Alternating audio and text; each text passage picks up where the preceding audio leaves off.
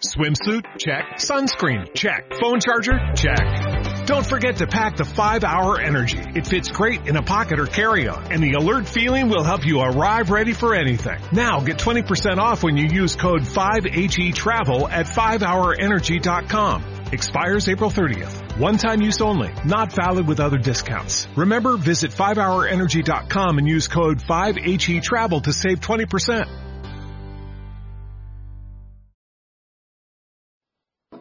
Presidente, señor, presidente, señor, presidente, señor presidente, señor presidente, señor presidente, señor presidente, presidente, señor presidente, señor presidente, señor presidente, señor presidente, señor presidente, señor presidente. Y en esta campaña una de mis tareas será ayudar a desenmascarar, quitar máscaras, quitar máscaras rasgar esos velos, esos mantos mantuanos detrás de los cuales quieren esconderse, quieren esconderse quienes están detrás, ¿no? Haciendo la trama antipatria, apátrida. Hay que señalarlos para que el pueblo escoja, para que el pueblo vea la verdad. Hola a todos, un gran saludo para todos aquellos que me siguen por las redes.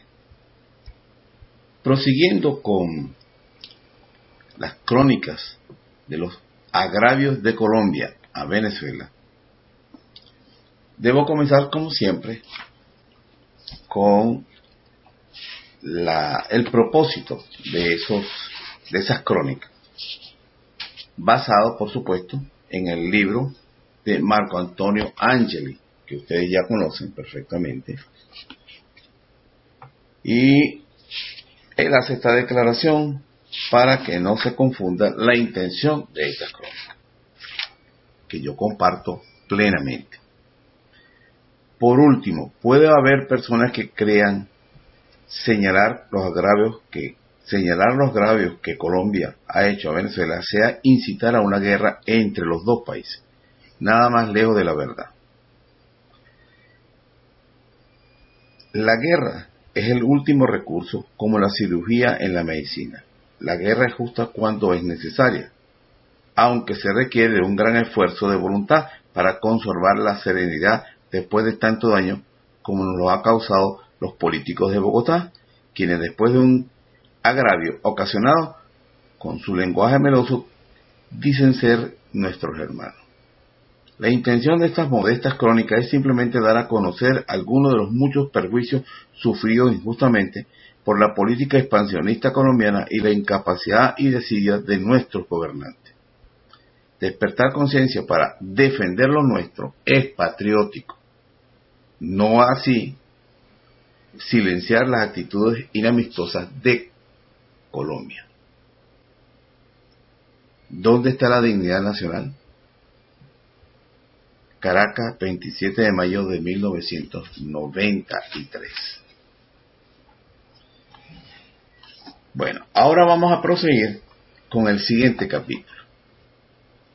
El siguiente capítulo es el número 39, año 1980. El pueblo informado es un pueblo, pueblo alerta. Drawing Person, en mayo, el presidente de la Comisión de Relaciones Exteriores de la Cámara de Representantes de Colombia, Ricardo Barrio Zuluaga, culpó al gobierno de Venezuela de estar asumiendo una política dilatoria en el litigio marítimo. 1980.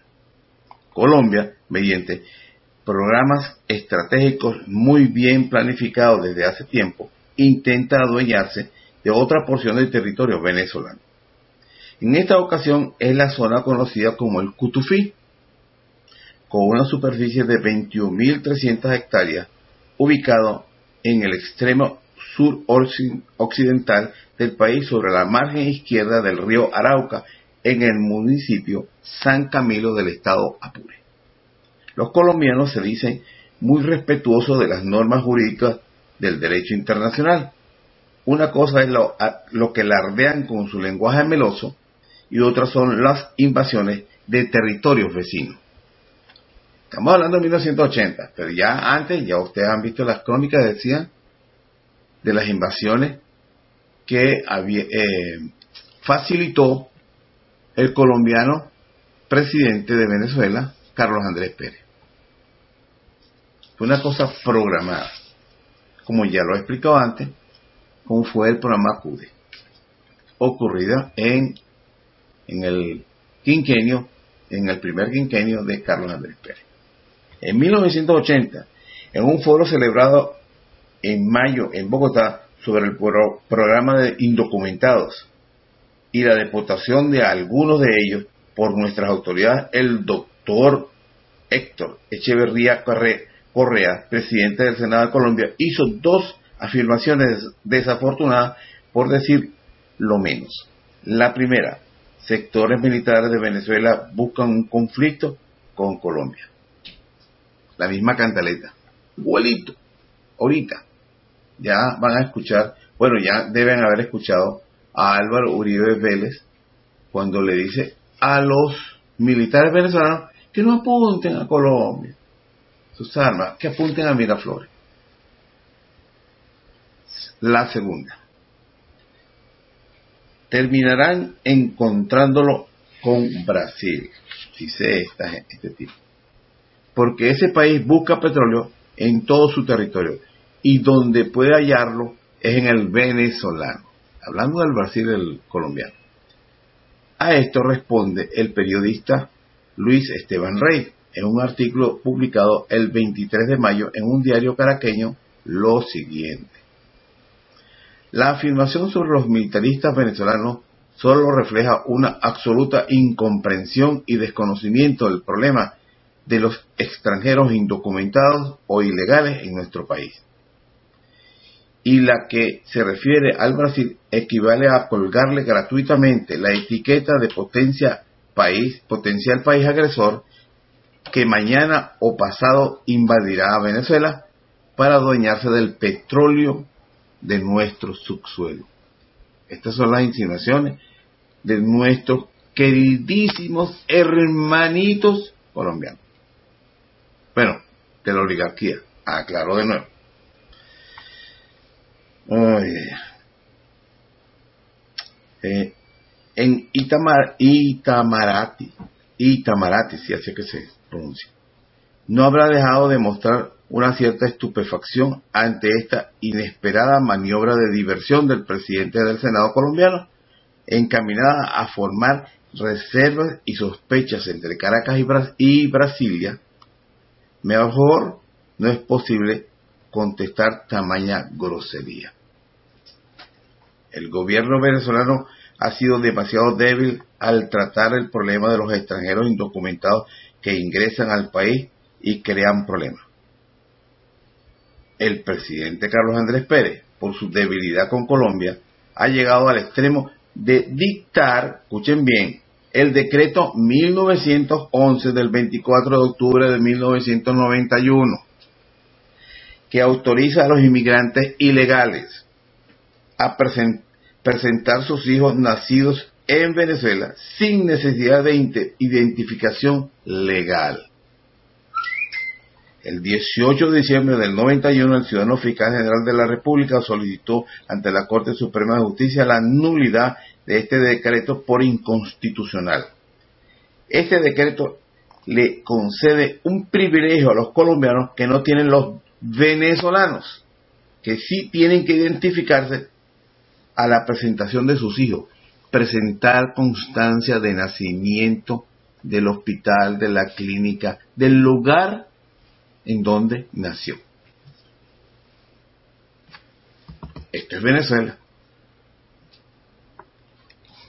Bueno, actualmente, ¿sabe qué hace? El presidente acabo de nacionalizarlo, los invita a que vengan a Venezuela. Y les dice que tienen, con, si sacan su carnecito de la patria, después que él los nacionalice, entonces tienen apartamentos o viviendas, pensiones, todo, todo, todo, todo. Eso es el gobierno de Venezuela. Los líderes, cuando llegan a, ese sitio, a, las altas esferas, mire, yo siempre lo he, lo he visto de esta manera. Imagínese usted, ¿quién no ha visto o no ha escuchado o leído lo que le ocurre a los nuevos ricos, a los que se ganan la lotería? A los que de la noche a la mañana agarran una inmensa fortuna. Lo primero que hacen es, para no sentirse mal, es, le voy a regalar una casa a mi mamá, una casa a mi hermano, una casa a mi amigo, una casa a mi vecino, una casa o un regalo a, a tal. Empieza a pensar en todas las personas que lo conocen porque se siente culpable de que él, de la noche a la mañana, sea millonario y todas sus amistades lo vean con envidia. Entonces empieza a ser regalado. Y eso es lo que hacen los gobiernos, como los de Hugo Chávez y de Nicolás Maduro. Repartir el dinero que no es de ellos, que no se lo ganaron en una lotería, entre los pobres del mundo, porque ellos consideran que están en el deber de mostrar esa gratitud. Entonces son electos como para elegir, eh, ser electos como presidente para administrar los recursos de todos los venezolanos en favor de todos los venezolanos. Primero, los recursos de Colombia los administra el presidente de Colombia o las autoridades colombianas, el de Brasil, los de Brasil, pero no. Los venezolanos se creen sin Bolívar. Llegan apenas llegan. Imagínense ustedes si tocan la espada de Bolívar. Si la tocan. Inmediatamente ¡puf! es como un, un corrientazo. ¡Hoy el Bolívar! ¡El imperio! Inmediatamente, porque la espada de Bolívar. Bueno, hablando de la espada de Bolívar, coño. Esa espada de Bolívar, la réplica de la espada de Bolívar, parece que la, la compraban por docena. Se lo han dado. Bueno, yo no sé. Ya perdí la cuenta de la gente que se lo han dado. A la última que le dieron la espada de Bolívar fue la presidenta del Consejo Nacional Electoral. La espada de Bolívar era más alta que ella. Y yo no sé. Yo, yo pienso que la espada de Bolívar es para un guerrero, militar. Guerrero. Pero se la están dando a personas que, que si un ingeniero, un profesor, una persona que maneja el Consejo Nacional Electoral. ¿Dónde están las batallas? Guerra, de plomo, de pólvora, que se ha, que han ganado. Si han ganado algunas batallas, ha sido en el, en el ruedo electoral, el, digamos, intelectual. Entonces debe haber algunos premios en ese sentido. No, la espada de Bolívar es, bueno, se vulgarizó pues. Cualquier presidente, país árabe, qué sé yo, hay un, hay un presidente, Mobuto, que tiene como 40 años, ya no está en el poder. Que es un dictador, 40 años en el poder. Allá no hay monarquía ni. Y el, y el tipo se fue con su espadita de Bolívar. Y yo creo que se la dieron hasta, hasta Gaddafi. Para que ustedes vean. Porque esa es la actitud del nuevo rico. Del tipo que no ha tenido nada y de repente dice, coño, ¿qué hago con toda esta fortuna? Regalarla. Y así hicieron. Cuando estaba el petróleo a 100, empezaron a regalar. Y los mal agradecidos que lo recibieron, no todos,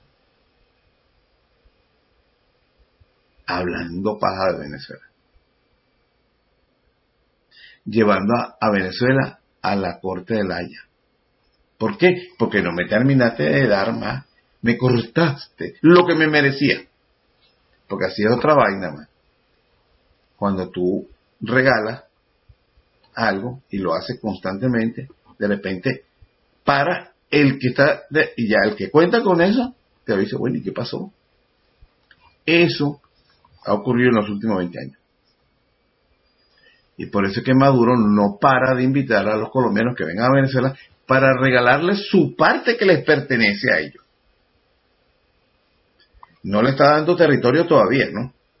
Pero por las vías que vamos, si estos dieron 10 años más en el poder, con esa mentalidad, ojo, puede ser que cambie, o todo el que esté allí con esa mentalidad, vamos a hacer que haya más colombianos que venezolanos en Venezuela y cuando un día de eso dice, bueno, vamos a anexarnos porque la oligarquía, los duques, los Uribe, los Santos, los Londoños, los Holguín, son mejores presidentes. A eso lo reciben en la Casa Blanca, Ramón. Entonces, hay que anexarlo.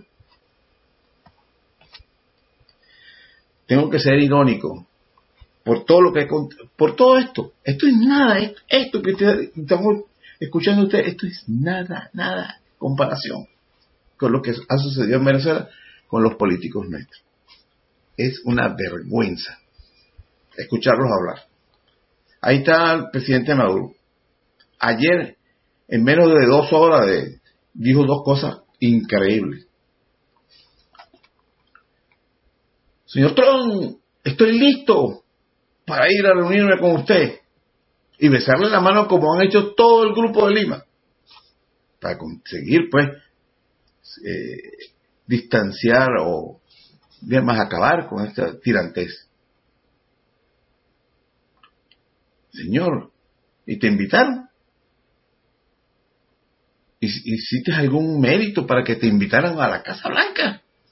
Pues no te van a invitar a la Casa Blanca, te va, te vaina, te va, se van a reunir en la ONU contigo. Y cuidado, si te dejan con los crespos hechos y llegas a la ONU y no se reúnen contigo.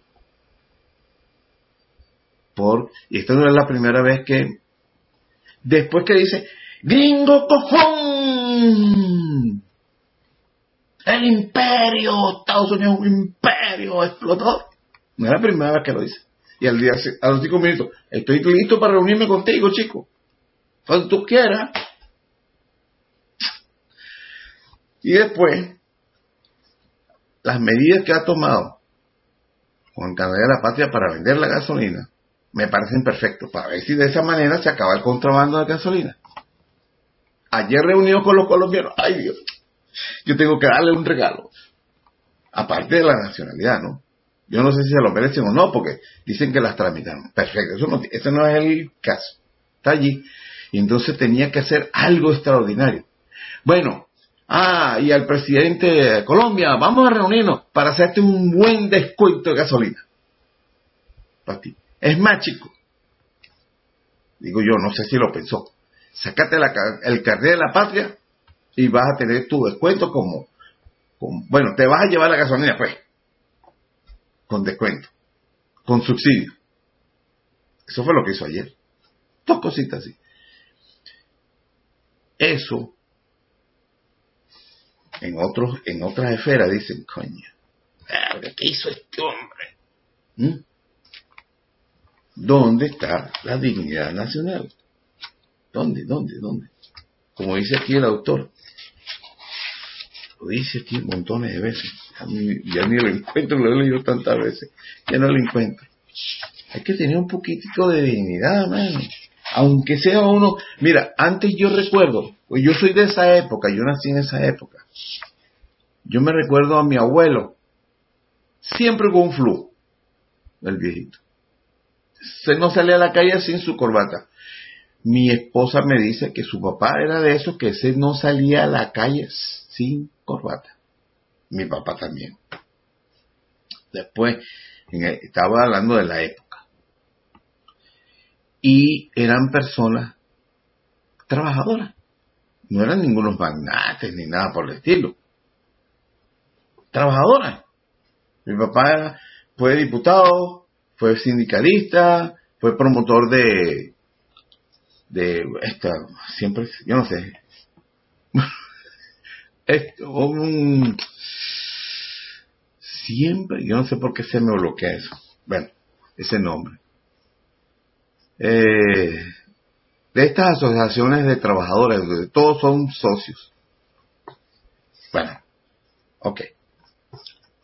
Y siempre trataban de vestir bien, decentemente, limpio. Mi mamá me decía, uno puede ser pobre, pero siempre debes tener los zapatos limpios y la ropa impecablemente planchada para salir a la calle.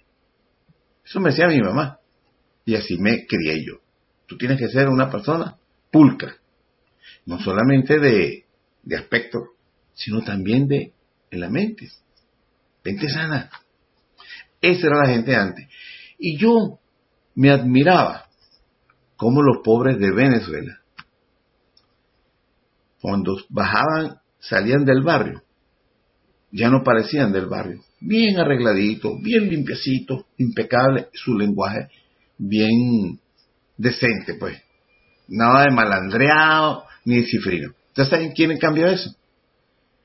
Radio Caracas Televisión y Venevisión. Uno se cogió el, el target, vamos a decirlo así, para hacer el malandreo suave, porque el que nosotros decíamos malandro era el lenguaje del delincuente. Así era que hablar los delincuentes. Inmediatamente tú identificas a este tipo, esto es un choro, esto es un bandido. Y en la cifrinería, entonces crearon, bueno, imitaron, crearon una especie de gente que se cree superior porque su ropa es de marca, su zapato es de marca y asiste a los centros comerciales eh, lujosos. Entonces, los pobres también asisten a esos sitios porque se visten bien, se arreglan. Pero le introdujeron esas dos características. Y ahora el gobierno revolucionario ha introducido una tercera, el revolucionario. Que no se sabe, perdónenme, qué coño es eso. Porque por lo menos lo que yo veo son gente que se aprende al caletre las consignas marxistas-leninistas. Ustedes escuchen los discursos de estos muchachos. Todo es repetir, repetir consignas. Y eso es aplaudir. Ah, porque con solamente decir este patria, socialismo y vida y qué sé yo, como, como le cambiaron este venceremos y es una cantidad de cosas, los nuevos saludos. Imagínense usted. Ya no es, hola, ¿cómo está? Hola, amigo, hola, pana. Hola, hermano. Hola, camarada, nada más.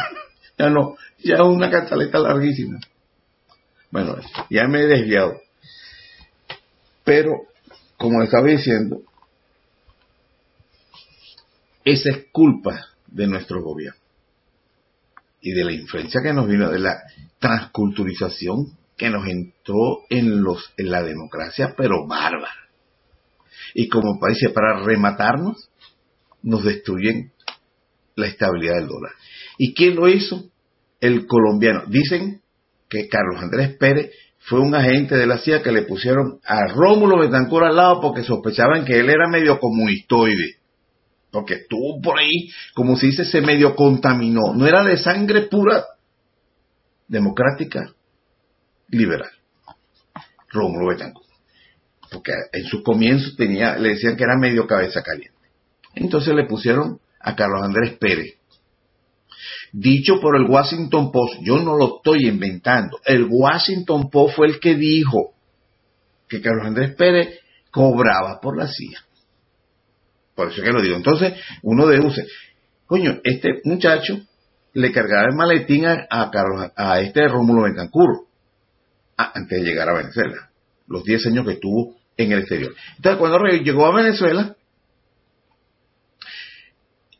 lo hace ministro, él hace, eh, llega a ser presidente Rómulo Betancourt y lo hace ministro de Relaciones Interiores. Algo parecido ocurrió con eh, Enrique Capriles Radonsky. Se lo cuento ahorita, Enrique Capriles Radonsky. Bueno, pasó el quinquenio de, de este Rómulo Betancourt, Carlos Andrés Pérez estuvo en el Congreso y lo llevan a la presidencia. Venezuela Marco, hasta Marco Pérez Jiménez y el propio gobierno de Caldera no tenía deuda externa. Ese dólar nuestro, el cambio era fuerte. No teníamos deuda externa. 300 millones, que es lo normal de las garantías para las importaciones que tú haces, que tienes que depositarlo, entonces pides crédito, ese tipo de cosas. Hasta ahí llega. Carlos Andrés Pérez se empujó 35 mil millones la táctica o la, la forma en que el capitalismo se apodera de las riquezas de las naciones. Endeudas el Estado y después que lo endeudas, ya está, ya es tuyo. ¿Por qué? Porque eso lo van a pagar los trabajadores, los que se van a convertir en esclavos para pagadores seriales de impuestos para que el Estado pague a la banca los préstamos. Mientras el dinero que prestaron al Estado se lo cogen la élite, se lo quedan ellos, la élite política, la élite empresarial y militar del momento. Eso fue lo que hizo Carlos Andrés Pérez. Y aparte de eso, nos bajó el nivel de, de vida del venezolano, abriendo las puertas a la importación de la pobreza de Colombia. Nos metió. Dicen en aquella época llegó hasta 3 millones, casi 4 millones de colombianos, pero en un solo quinquenio invadieron y llenaron a Venezuela de ranchos por todos lados, barrios por todas las primeras grandes ciudades y en la frontera principalmente. De esto ya se lo hemos denunciado un montón de veces por aquí. Esa es la forma en que los gobiernos venezolanos han tratado lo que es la soberanía de Venezuela. De eso es. Mira, historias, historias tras historias. He tratado de colocarla en la internet para que, como dice Chávez, para que el pueblo vea la verdad. Yo voy, yo voy a poner en todos mis videos esa frase de Chávez, porque él también era uno de que no veía su propia verdad. Es decir, eh, las contradicciones de Chávez eran terribles y lo he puesto en video. Y por eso es que pongo en mis videos esa frase de Chávez, para que el pueblo vea la verdad. La verdad que él no veía en sus propias contradicciones. Porque bastante salió corriendo ante las adulaciones de la oligarquía negra para después salir peleado. Y lo mismo pasó con Maduro. Y estoy seguro que si le hicieran un gestico así, ah, señor, lo veríamos de brazos otra vez. Para que le dieran la puñalada trapera. Esto es historia. Y esto es lo que la gente no quiere que se sepa. Bueno, señores, casi siempre me desvío un poco, pero contar esto sin estas anécdotas no se entiende. El otro ejemplo que le quería sacar, este sí va a ser bien corto. Enrique Capriles Radonsky. Enrique Capriles Radonsky, ¿sabe lo que hizo? Lo meten a la, política cuando va, cuando eh, la elección de Chávez. Ese tipo no debe estar en la política eh, para nada. Pertenece a las familias millonarias de los Capriles y de los Radonsky, familias judías venezolanas. Cuando llega al Congreso, sin ser político ni nada, lo ponen presidente del Congreso. Algo parecido ocurrió con, con este Carlos Andrés Pérez. Lo elevan a las esferas del poder de la noche a la mañana. Una mano invisible. Así trataron de hacer presidente a Enrique Capriles Radonsky. Después hay otros más por ahí que están detrás de él, pero son manos invisibles que vienen de afuera que no, no obedecen a la voluntad del pueblo venezolano, si es que existe esa voluntad. Los que generalmente vienen de Colombia no son trabajadores calificados, como quiso hacer creer el embajador colombiano Cornelio Reyes, sino que en su mayoría indocumentados que crean problemas en el país. De ahí que los escritores Dominique Lapierre y Larry Collins en su obra El Quinto Jinete dijeran sobre Colombia, así como el País Vasco exporta pastores y amberes de diamantes, este país de América Latina exporta café, esmeralda y rateros. Es justo hacer la salvedad que en algunos hogares venezolanos prestan servicios colombianos que son trabajadores y honestos, pero esta es la minoría, la excepción confirma la regla. 1980. Indocumentados ofrecen en venta Isla del Caroní. Escuchen esto. Es el título de un artículo publicado el 25 de mayo donde en la, ciudad de Puerto Ordaz. Las islas del río Caroní han sido tomadas por extranjeros en su, sota- eh, en su totalidad, llegándose al descaro que en muchas oportunidades publican en los diarios avisos de venta de esas tierras, según lo denunció el presidente de la Junta de Conservación, Héctor Guerra. En Ciudad Guayana están sufriendo una crisis en cuanto a la conservación de los recursos naturales renovables. Las islas y las orillas del río Caraní han sido tomadas por extranjeros que juegan con nuestro suelo a su manera, sin importar los daños que causan a la ecología regional. Siempre como siempre. ¿Quiénes son los responsables de que se haga cumplir la ley? ¿El extranjero que llega ilegal o las autoridades locales? La pregunta de siempre. Entonces, no, si ellos están haciendo eso ilegalmente, es porque no hay autoridad. No se ocupen de nada. Entonces, esto es una denuncia de particulares. Es decir, no hay gobierno. A Venezuela todos vienen a llevarse algo. Y los gobernantes, bien, gracias. Ya lo dijo una vez el expresidente colombiano Eduardo Santos, familia del santo, Juan Manuel Santos, que cuando los venezolanos se sientan en una mesa a negociar con ellos, repito, cuando los venezolanos se sientan en una mesa a negociar con ellos, más parecen colombianos que venezolanos. ¿Se entendió bien? ¿Verdad, Nicolás Maduro? ¿Verdad, Diosdado? ¿Verdad, Delcy? ¿Verdad, Jorge Rodríguez? Delcy Rodríguez, Jorge Rodríguez. Ellos lo dicen, no lo digo yo, ellos lo dicen. Y basándose en eso, es que actúan en contra de Venezuela. Esos son unos pendejos. 1980. El doctor Daniel Veloáez Arce, ex diplomático colombiano, califica la payasada máxima, el condominio sobre el Golfo, propuesto por su compatriota Alfonso López Miches. Él considera que es una payasada. Tomen esa vaina completa. Me imagino yo. 1980. El presidente de Colombia, Julio César Turbay, manifestó que en el mundo actual ningún acuerdo debe ser ventajoso para una sola de las partes involucradas. Porque los acuerdos dejan, que dejan víctimas no son estables y el que hablan y el que hablan de afirmar Venezuela y Colombia debe ser justiciero, razonable y estable. Señala además que desearía que al Golfo de Venezuela existiera petróleo y que parte de este le corresponda a su país. Y las ventajas arrebatadas injustamente en el laudo español de 1891, el laudo suizo de 1922 y el inicuo, írrito y vergonzoso tratado de 1941.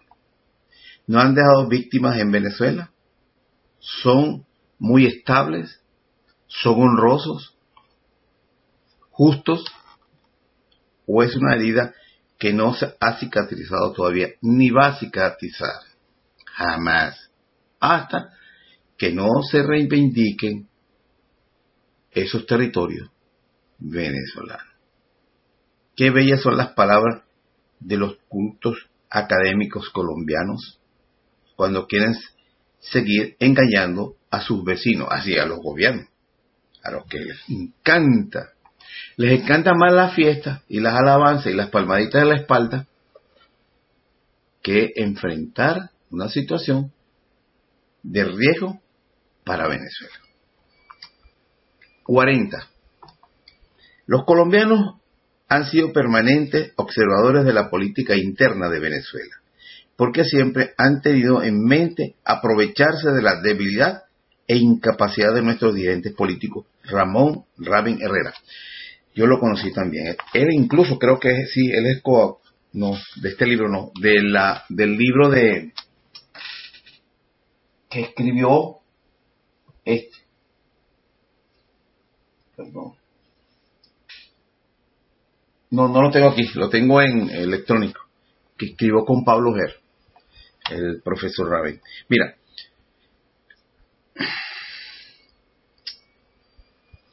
bueno, vamos a decirlo más adelante. Vamos a proseguir con la lectura. Pero es interesante mantener en mente esto. Sí, no, va, sí cabe en este momento. Mira, Colombia siempre ha aprovechado circunstancias como las que está viviendo Venezuela para aprovecharse, para arrimar lo que decimos en el juego de bolas criollas, arrimar el, bin, el mingo a su favor. Siempre, siempre usa estas situaciones en donde Venezuela tiene dificultades internas o con, con el vecino, con alguien. Fíjense que ellos en este momento desearan o desean, o quién sabe si están trabajando eso, en activar, por ejemplo, roces con Brasil, roces con Guyana, roces con las Islas del Caribe, para que tengamos diferentes frentes.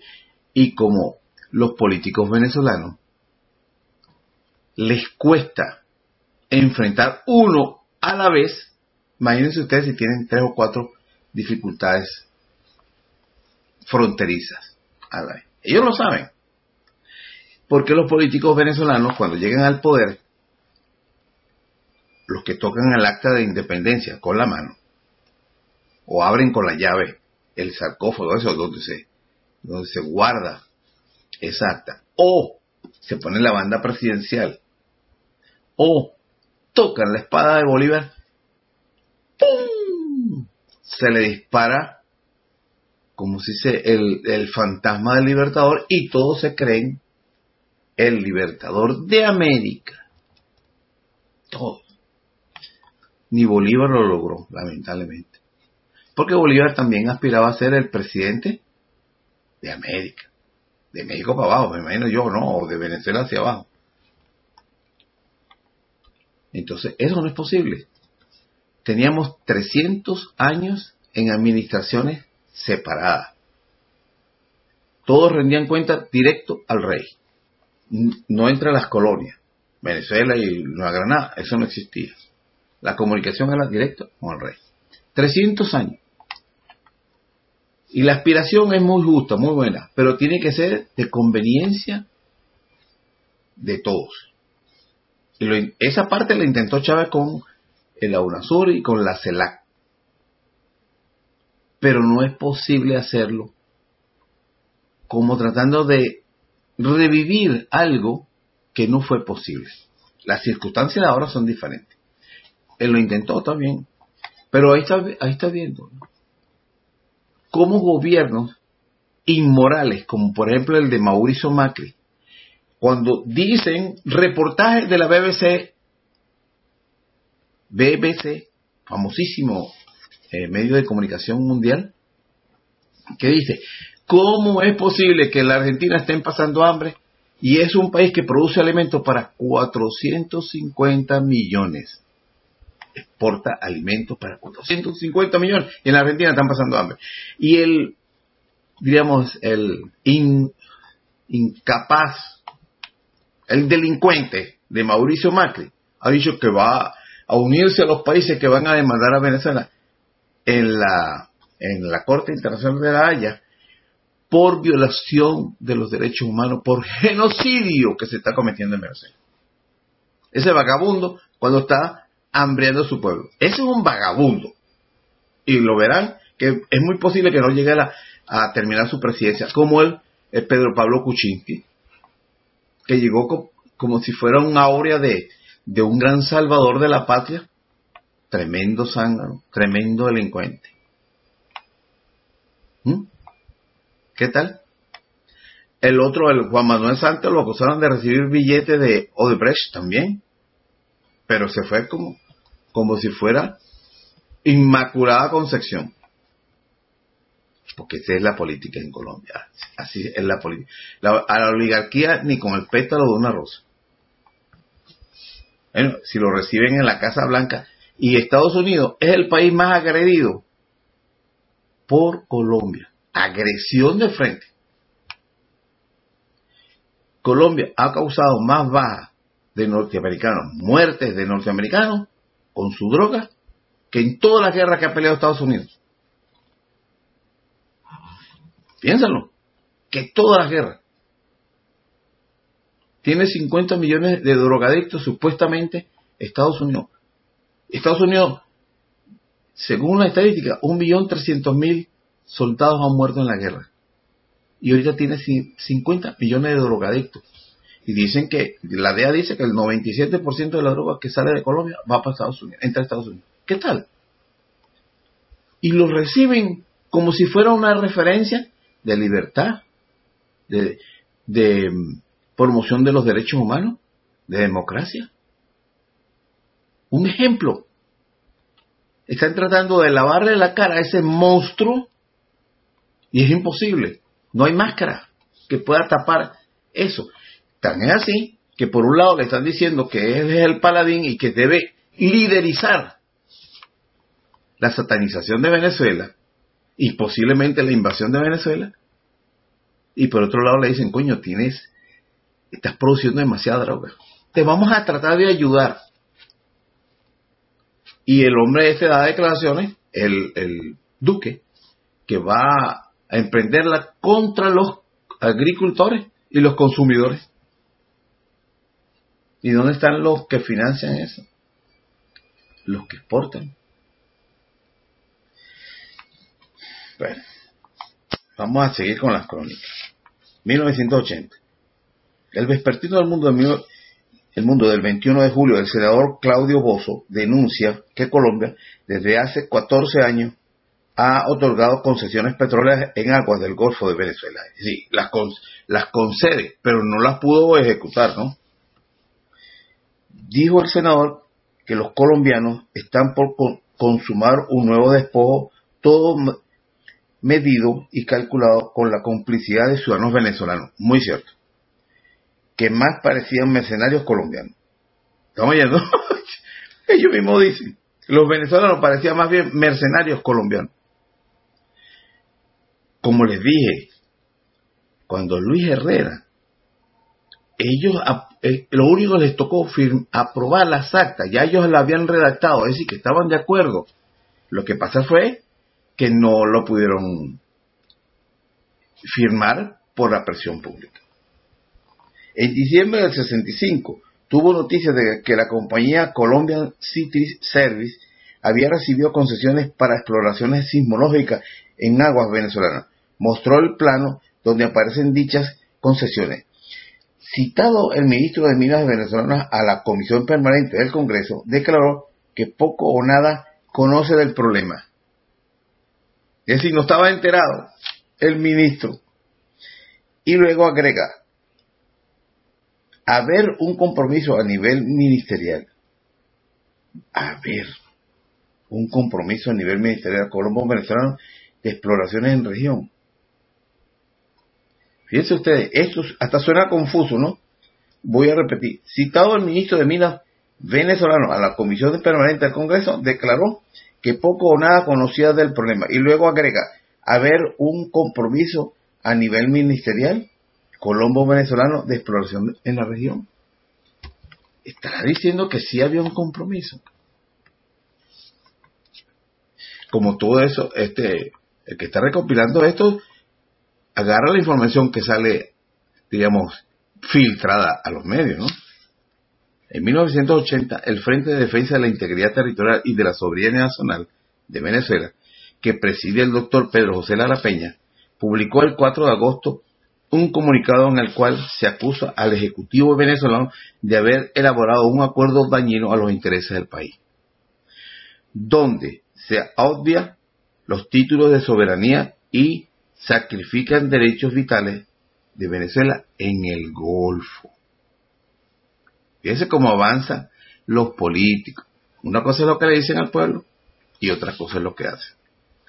Ese proyecto llamado por unos hipótesis de Caraballeda, al que yo le estoy hablando, y por otro, Proyecto Londoño Planchar, fue repudiado por todos los sectores del país. Menos mal que al presidente Luis Herrera se le ocurrió consultar la opinión venezolana que lo rechazó totalmente. En 1980, el expresidente Alfonso López Milchese declaró que no se puede prorrogar indefinidamente las negociaciones directas sobre el diferendo, debido a que ya se había cumplido todas las posibilidades en las conversaciones bilaterales y que de estancarse las negociaciones directas habría que recurrir a la Corte Internacional. Venezuela, según lo convenido en el Tratado de 1939, no puede ser obligada contra su voluntad a acudir a una instancia internacional. Y de aceptar acudir, tiene suficientes títulos para defender sus derechos territoriales. Nosotros, y yo digo nosotros porque yo pertenecía también a ese frente, a esa no ONG, siempre tuvimos la tesis de que para discutir en el Golfo había que discutir desde el tratado o desde el lado de 1891, porque ni siquiera se aplicó tal cual como decía el lado. Hay que, hay que revisar todo. Ahora tenemos más tecnología, tenemos más conocimiento y las comunicaciones son mucho más fáciles. Se puede hacer. Ah, pero Colombia se niega. Ellos quieren solamente discutir sobre este punto. Y la frontera hay que discutirla sobre todas, porque todas mantienen irregularidades hechas por gobiernos anteriores, muchos ignorantes y otros con una deficiencia de tecnología tremenda para aquella época. La incapacidad con que fue discutido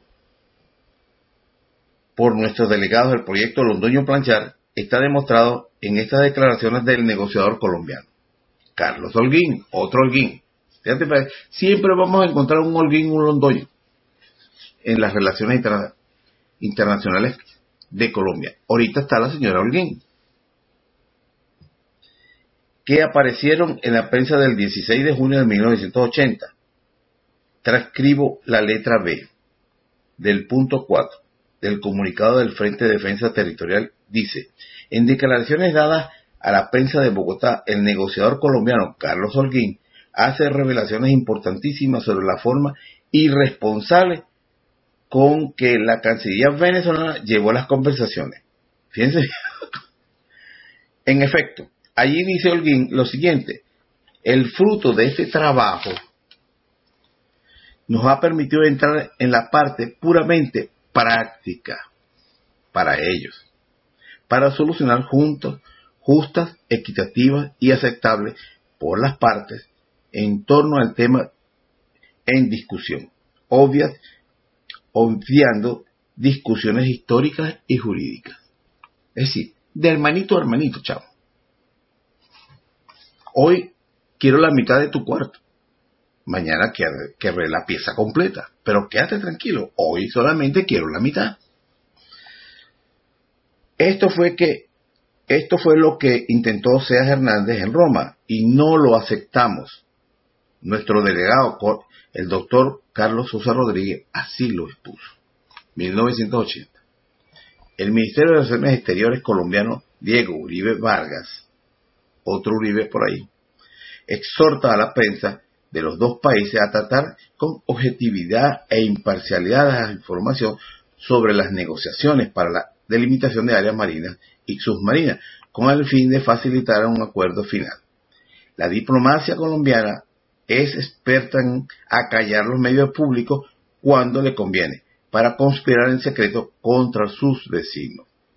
A la sombra del misterio no trabaja sino el crimen. Eso dijo Bolívar. 1980.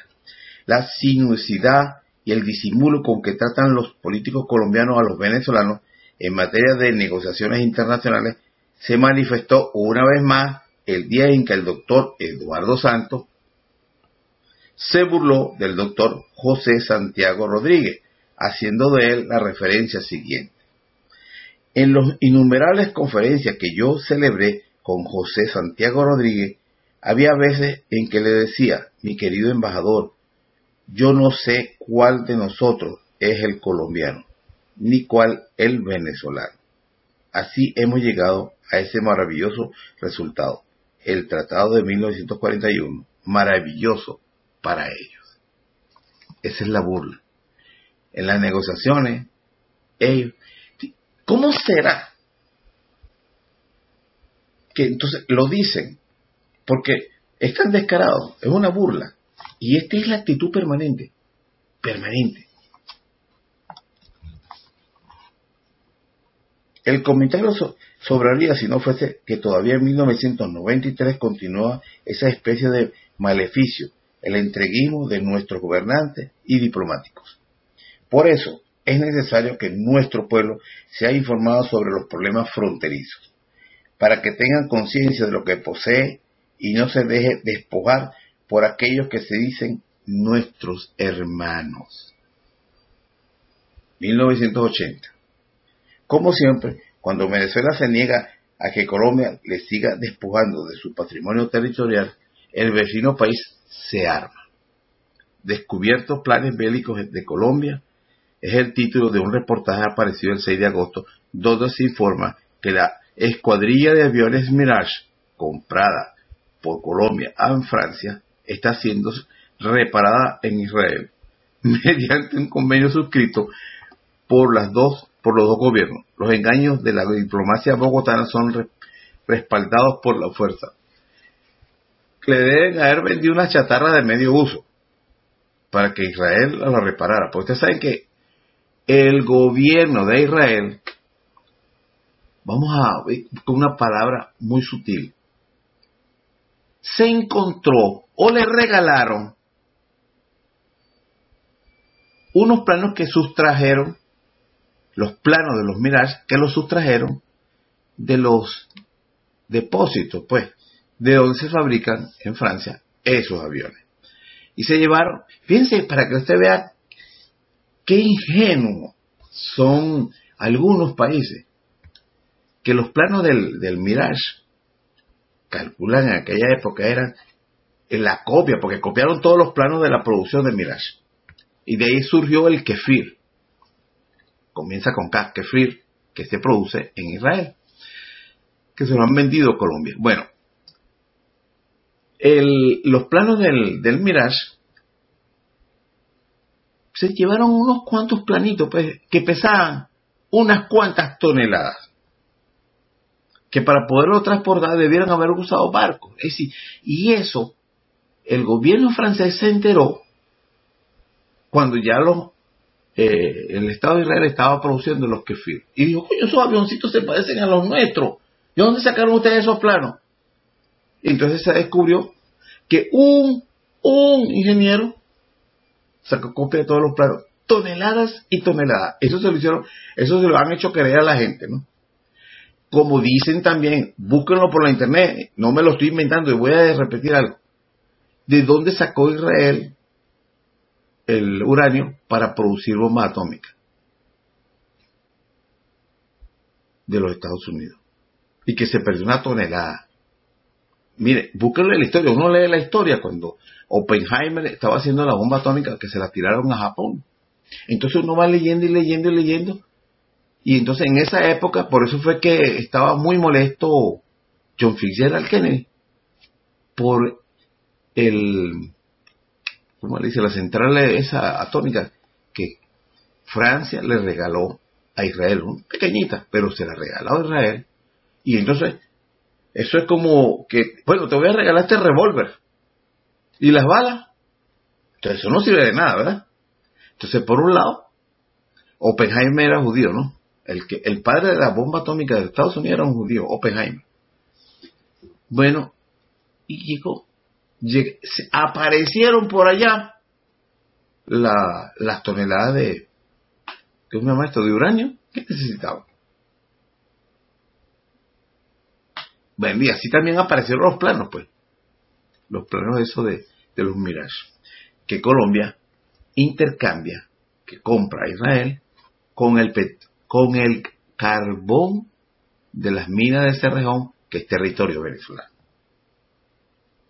Tengo que dejar esto. eh, antes no tenía yo este medio. Yo tenía bastantes videos, pero no existía la internet.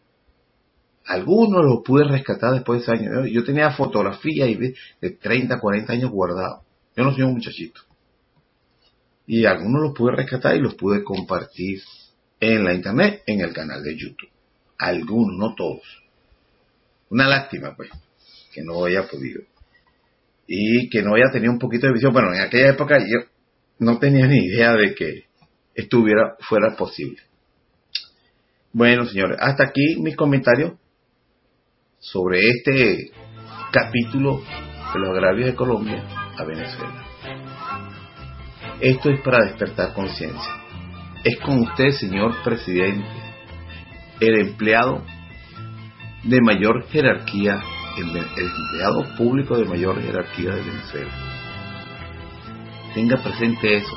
Tiene fecha de inicio y fecha también de finalizar su trabajo. Es un empleo, no es el dueño de Venezuela y mucho menos de los recursos de Venezuela. Piénselo bien, el venezolano está primero y hay bastante deuda que ustedes dicen que el país tiene para sus hijos. No lo malgasten. Todavía esa deuda no se ha pagado. Que pasen buenas tardes. Que Dios los bendiga.